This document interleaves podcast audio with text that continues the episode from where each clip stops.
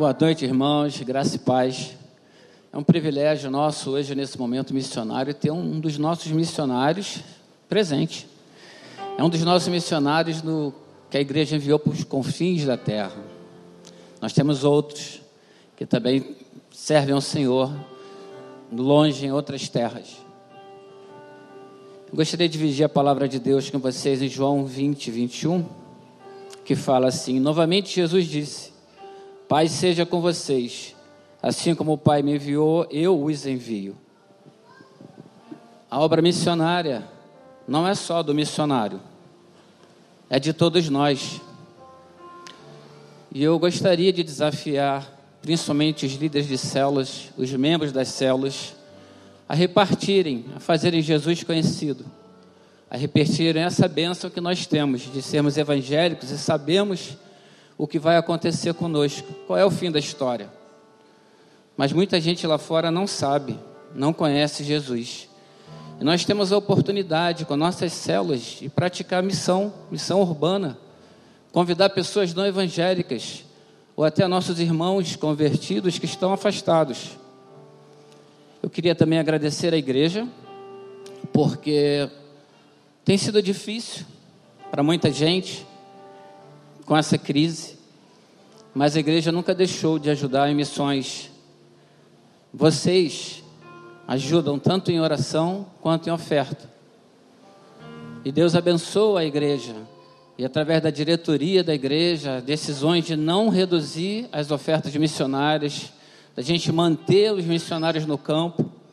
E inclusive nós adotamos um novo projeto, glória a Deus. Que a gente consiga em 2022 fazer mais nós podemos fazer mais em nome de Jesus.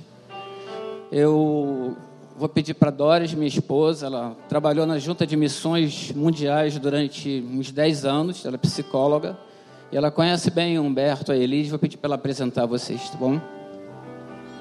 Boa noite, irmãos.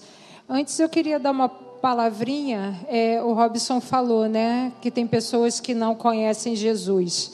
Aí a gente fica, como não conhece Jesus? Hoje, com tanta né, parte tecnológica, mas tem pessoas lá no confins da terra que nunca ouviu e não conhece Jesus. Então, que nós estejamos prontos a orar, a trazer o nome de Jesus a todas as pessoas até o confins da terra que ele seja reconhecido, que pessoas sejam salvas, que nós possamos ver o reino de Deus repleto de pessoas. É assim que Jesus quer, é assim que Jesus espera que cada um de nós façamos e que assim seja feito de acordo com a vontade dele. Bom, eu conheço esse casal aqui há bastante tempo, principalmente o Humberto de nos encontrarmos na sede da junta, eu como missionária na sede, ele como missionários, eles, né, como missionários no, no campo. É uma família que um dia falou: "Eis-me aqui" e quis fazer a diferença, quis salvar a vida. Fizeram as suas escolhas profissionais, a sua formação pensando em como servir a Deus através da sua formação, através da sua vida, através dos seus dons. E irmãos, são preciosos. A gente olha assim o missionário e fala: "Nossa, que legal, né? Eles abandonaram tudo, deixaram tudo aqui e foram para o campo". Mas abriram mão de muitas coisas. Como ele falou de manhã, é o primeiro Natal que eles estão passando em família depois de 16 anos, revendo todos os seus familiares. Isso tudo para quê? Para Jesus ser reconhecido. Eu vou deixar ele falar, senão eu vou passar do ponto aqui, ele tem muita coisa. Bom, Elis é a nossa psicóloga, ela também tem a formação em odontologia, mas vendo o chamado de Deus, decidiu né, mudar a sua profissão para servir ainda mais intensamente no campo missionário. Humberto, ortopedista, também sempre se qualificando cada vez mais.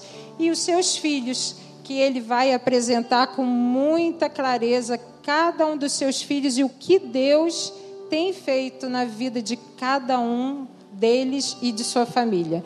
Que Deus possa nos abençoar. Irmãos, irmãos, se alguém aqui quiser servir a Jesus, quiser conhecer a obra missionária, quiser dizer: Eis-me aqui, orem e nos procurem. Deus espera um pouquinho de cada um de nós. Que Deus nos abençoe. Boa noite, queridos. Que a graça e a paz de Jesus vos sejam multiplicadas. A minha primeira palavra é mesmo de gratidão é, pelo apoio da nossa igreja, do Recreio, não só é, pelo pelo que está acontecendo aqui no Rio de Janeiro, no Brasil, mas no mundo também, e mais especificamente no Oeste Africano, no Senegal. Ah, eu preciso te dizer que hoje, para mim, pessoalmente, é uma data especial. Hoje é dia 26 de dezembro. E dia 26 de dezembro de 1992, eu estava me formando na Universidade do Rio de Janeiro, na Faculdade de Medicina. Eh, tive o privilégio de ser orador da turma e celebrei com os meus colegas a formação depois de seis anos. Quando eu entrei na Unirio em 1987, eu fiz uma oração, eu disse, Senhor, eu estou entrando aqui por tua causa e porque o Senhor abriu as portas, e eu quero sair daqui depois desses seis anos, continuando a te servir. Algumas pessoas se perdem no caminho, algumas pessoas se perdem no status, Algumas pessoas se perdem no dinheiro. Algumas pessoas se perdem na fama. Algumas, algumas pessoas se perdem muito embora tenham começado com o Senhor. E eu fiz essa oração e foi muito, muito gostoso para mim terminar os seis anos e perceber que em todos os seis anos eu estava ainda vivendo para Jesus. E eu queria dizer isso para você hoje. Você só tem uma vida.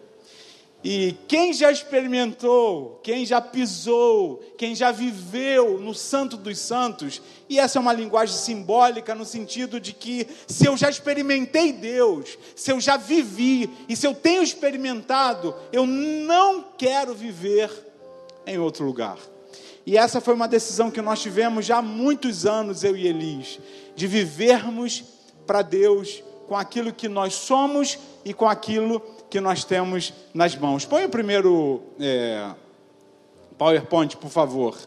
Esse é um texto de Atos 13 que fala do chamado de Saulo e Barnabé. Eu costumo dizer que Atos 1:8, Deus chama todas as pessoas, todos os seus filhos, porque Jesus disse que vocês vão receber poder ao descer sobre vós o Espírito Santo e vocês serão minhas testemunhas. Então todos nós somos e fomos chamados para testemunhar. Somos todos missionários, mas alguns Deus separa para uma obra específica, e foi assim comigo e com a Elis, próximo, por favor. E no, acho que no dia 7 de abril de 2005, nós estávamos lá na Genaro do Carvalho, e a nossa família então estava sendo enviada por essa igreja. O Espírito Santo é quem chama, mas a igreja atesta, a igreja carimba, a igreja envia. Eu costumo dizer que ninguém faz longe o que não faz perto. A trajetória de cada um de nós, a nossa história, o que a gente vive hoje, é o que a gente vai viver amanhã.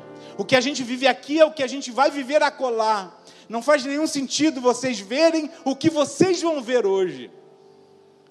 E o teu coração arder por fazer alguma coisa lá do outro lado do Atlântico, no Senegal, se perto de você você não está fazendo. Esse tipo de coisa só, só, acontece em alguns ambientes que mexem com as nossas emoções. Mas o que faz sentido para você pra, e para mim é fazer onde nós estamos. E nós estamos lá no Senegal. E nós fomos enviados por essa igreja. Próximo, por favor. Vivemos lá durante 11 anos, servindo com as nossas profissões amando o povo senegalês, cuidando do povo senegalês e semeando a boa semente. Em junho de 2016, nós deixamos o Senegal para um tempo sabático e um tempo de aperfeiçoamento profissional. Foi quando a Elis migrou da odontologia para a psicologia e fez também o mestrado. Próximo, por favor. E em 2019, nós decidimos retornar ao Senegal. Não mais nós cinco, mas eu, Elis e Priscila, que está aqui com a gente. A Priscila foi para o Senegal, ela tinha oito meses. Hoje ela tem 17. A Débora foi, ela tinha três anos, hoje tem 20. E o Johnny foi com sete anos. E o Johnny, próximo slide, por favor. Em julho passado, ele se casou. Casou com Ellie, uma pessoa tão querida, tão de Deus. E quando nós deixamos o Brasil para ir para a África, algumas pessoas nos disseram, e alguns foram muito duros com a gente, dizendo que não concordavam com o que a gente estava fazendo com os nossos filhos. E eu lembro daquela música do Kleber Lucas, e quantas vezes eu cantei isso lá no Senegal: Deus cuida de mim, a sombra de suas asas, e eu imaginava assim, e vivia isso, os nossos três filhos e a Elis, embaixo das asas. Deus cuida. E Deus prometeu cuidar da nossa família e tem cuidado. E o casamento do Johnny é uma prova disso. Mas tem a Débora também, a filha do meio. A Débora teve um chamado missionário. Põe o próximo, por favor. E a Débora hoje está no Palavra da Vida. Estava, aqui até ontem com a gente. Foi para lá já ficou um ano no Palavra da Vida da Hungria, um ano no Palavra da Vida do Pará, e agora vai fazer mais três anos de teologia e fazendo também letras, porque ela quer servir e ela é muito forte na questão linguística. E Deus tem preparado o coração da Débora para chegar em alguns lugares, a gente não sabe onde. Hoje ela vai muito ali nos ribeirinhos, no Pará, e foi também eh, no Amazonas. E Deus quer continuar usando a vida da Débora. E a Priscila, que está aqui com a gente, próximo, por favor. A Priscila tem dito que quer fazer alguma coisa na área da saúde. Quando ela falou de medicina, eu já levei ela para lá, para o Centro Médico Fábrica de Esperança, já ensinei ela a fazer gesso. E agora ela está falando também de fisioterapia. Vamos ver o que, que vai dar. Mas ore por ela, porque daqui a seis meses ela termina o ensino médio. E vai ser o tempo, e é o tempo que nós, como família, estamos pensando é, que o nosso tempo no Senegal está chegando ao fim. Não a nossa missão enquanto ser, porque até a morte nós queremos viver em missão. Mas a missão do Senegal nós estamos entendendo que ela está terminando. E Deus tem nos usado ali num segundo momento, a partir de 2019, próximo, por favor. A Elis continuando um trabalho que ela já havia começado com crianças brasileiras o que ela chama de Clube FM. E próximo, por favor, também eh, os adolescentes. Ela trabalha então eh, já há alguns anos cuidando desses filhos de missionários. Você sabe, eh, essas crianças que, que, que, não, que não vivem na cultura dos pais, eles têm algumas peculiaridades e eles têm se juntado a outras pessoas no Brasil para cuidar dessa moçada e que em inglês eles falam é, o TCK, que é o filho da terceira cultura. Eles têm cuidado dessas crianças, têm cuidado desses adolescentes, eles têm cuidado da família missionária no Senegal e fora do Senegal virtualmente.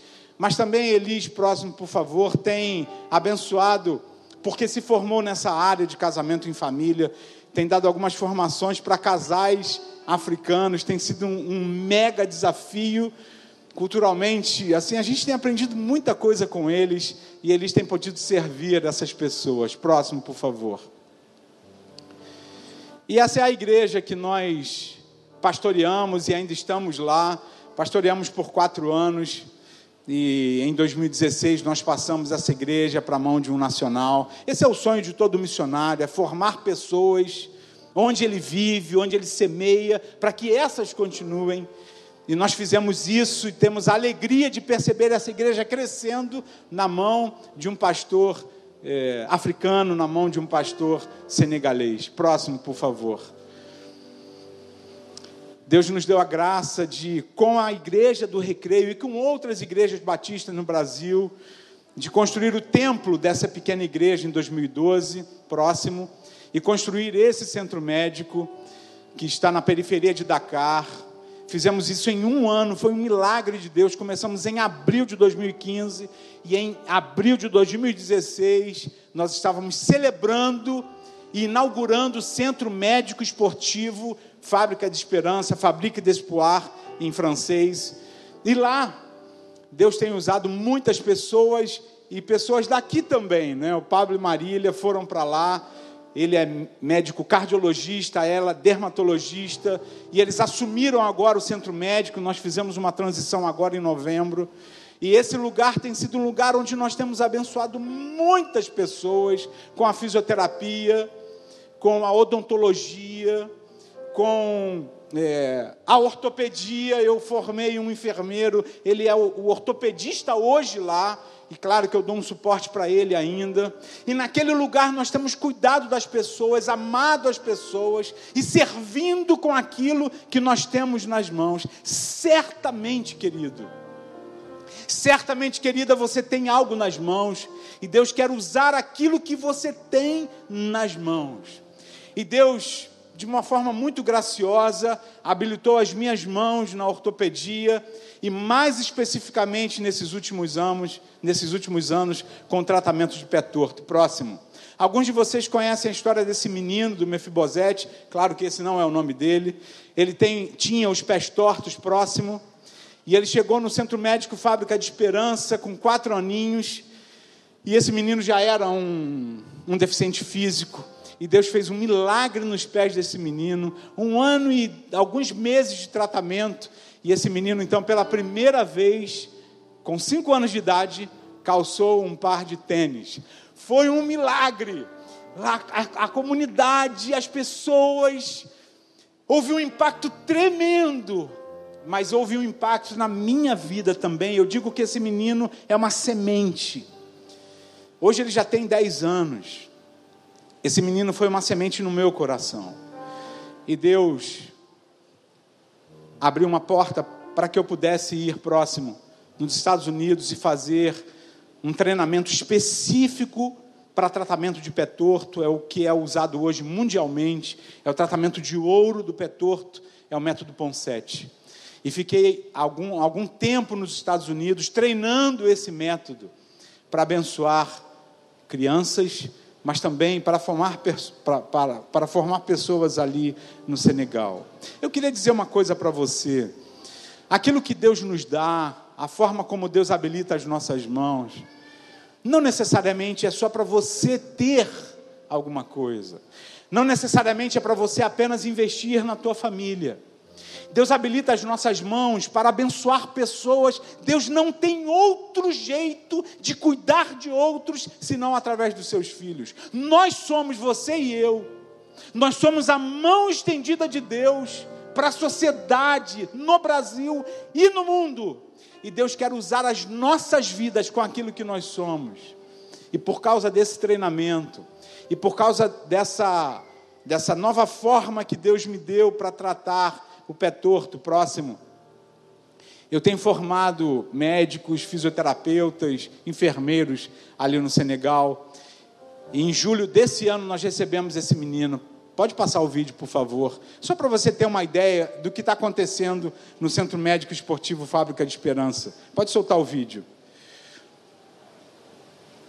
Bom, se o vídeo não, não acontecer, não foi, que pena. Nós conseguimos passar de manhã. Esse menino veio é, em julho desse ano, com o pé esquerdo completamente deformado, também um, um, um, deficiente físico. E nós começamos então um tratamento no pé desse menino. E algumas semanas depois, esse menino já estava com o pé recuperado. E essa semana eu recebi um vídeo, e era esse vídeo que nós passamos de manhã e não conseguimos passar agora. Esse menino já está com os pés completamente é, plantígrados e começando a caminhar como uma pessoa normal. Próximo, por favor. E nós temos uma equipe lá. É o Nicanor, é a Marie Claire, é a Maria, Maria Angele, Viviane, Aissatu. Nós formamos pessoas porque um dia a gente volta, né? Próximo, por favor. E é isso mais ou menos o que está acontecendo com a nossa família. Quando Paulo, Saulo e Barnabé foram enviados pela igreja de Antioquia, um tempo depois eles voltaram, dando um relatório. Eles voltaram. E possivelmente nós estaremos voltando para o Brasil em julho do ano que vem. Esse é o planejamento. E nós queremos contar com a igreja para que vocês nos ajudassem em oração, naquilo que nós vamos decidir como vai ser a nossa nova dinâmica. Nós temos outras possibilidades de campos transculturais, mas nós estamos entendendo que esse é um tempo de ficar no Brasil. E Deus quer continuar usando a nossa vida aqui. E eu queria mais uma vez agradecer à igreja aquilo que vocês têm feito pela obra de missões, tanto aqui quanto no mundo. Que Deus abençoe a tua vida e que você se perceba nesse movimento que Deus está fazendo no mundo e que você esteja dentro disso. Deus, como alguém disse, não tem outras mãos senão as nossas mãos aqui na terra. Deus não tem outros pés senão os nossos pés. Floresça onde você está plantado e que Deus vos abençoe em nome de Jesus. Amém.